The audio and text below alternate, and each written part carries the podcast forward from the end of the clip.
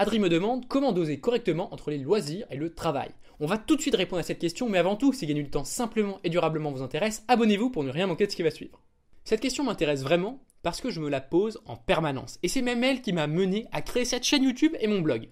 Il y a maintenant un petit peu plus d'un an, je passais mon temps à jouer sur mon iPad. Et là, je ne savais clairement pas doser puisque je passais plus de 10 heures par semaine à jouer. Ça fait beaucoup, mais en même temps, je m'en sortais bien pour ma première année de classe préparatoire. Alors, était-ce vraiment trop? Ah bah oui, c'est bien ça le nerf de la guerre. Qu'est-ce que ça veut dire trop de loisirs? Pour moi, on ne pourra jamais trouver de règle générale et de se dire que par exemple au-dessus de 2 heures de loisirs par jour c'est un scandale et que vous devez arrêter. Par contre, si vous vous posez la question, il y a de fortes chances que vous ayez trop de loisirs. En même temps, c'est tellement facile aujourd'hui. On allume le téléphone, on va sur YouTube et là, c'est parti pour des heures et des heures sans même qu'on se rende compte, elle file à toute vitesse. Donc pour moi, le fait d'avoir trop de loisirs, c'est avant tout une question de ressenti. C'est ce qui m'a alerté au premier abord quand j'ai voulu arrêter les jeux vidéo.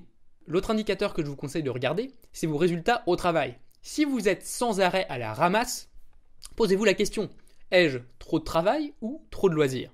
Ce que je veux dire par là, c'est qu'il ne faut pas non plus tout mettre sur le dos des loisirs, qui sont quand même très importants. On parle souvent de l'importance des pauses, et avoir pas mal de loisirs, ça nous permet d'être beaucoup plus efficace quand on travaille. L'autre question que je me suis posée, c'est est-ce que les jeux vidéo me font autant plaisir qu'avant? Au fil du temps, nos aspirations changent et parfois on ne se rend même pas compte que ce qu'on fait sans arrêt pour se détendre, en fait ça nous plaît plus tant que ça.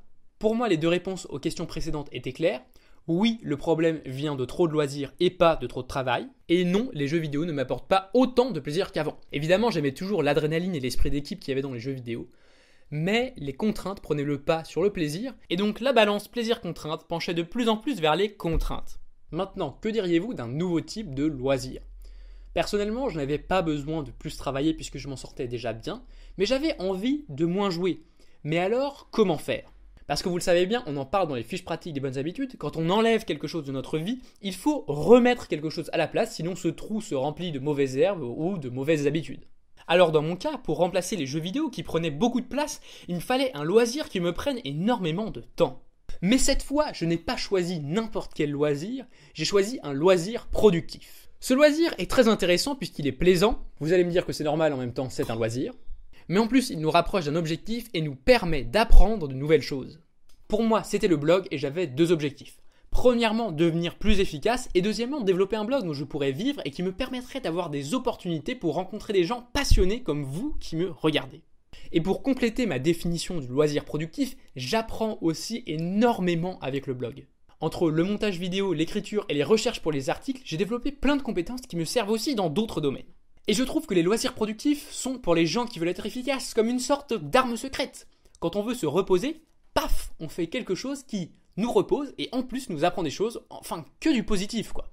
Mais bon, revenons les pieds sur terre, peut-être que votre problème c'est que vous n'avez pas assez de temps, pas assez de temps pour mettre en place un loisir qui est assez chronophage.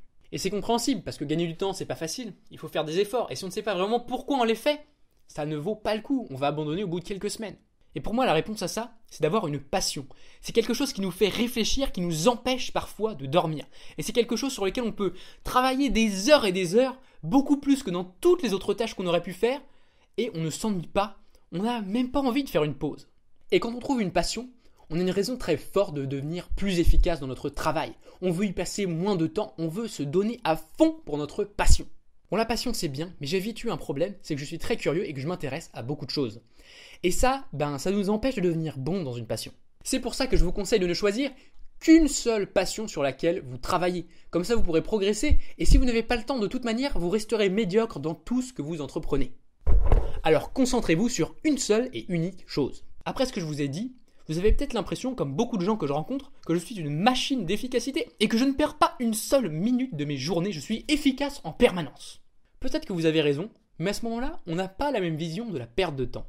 Quand on parle de perte de temps, on pense en général à tous ces moments où on fait des choses qui nous avancent ni dans notre travail, ni dans un objectif spécifique.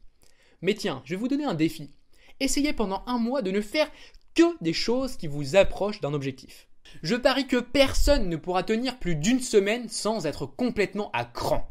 Ah, c'est peut-être que les temps passés sur Internet à traîner ou alors devant la télé ne sont pas si inutiles que ça. En tout cas, j'en suis convaincu. Bon, bien sûr, il faut quand même des limites parce que passer toute sa journée devant la télé n'est pas non plus ma définition de l'efficacité. Par contre, il faut être raisonnable et accepter de ne rien faire de temps en temps. C'est essentiel pour être efficace le reste du temps. Et de toute façon, personne ne peut être efficace 24 heures sur 24. Donc maintenant, posez-vous la question. Quel est l'unique loisir productif que je pourrais mettre en place pour avancer vers l'objectif qui me tient le plus à cœur? Je vous laisse réfléchir, prenez votre temps et surtout un papier pour tout noter. On se retrouve très vite. Bye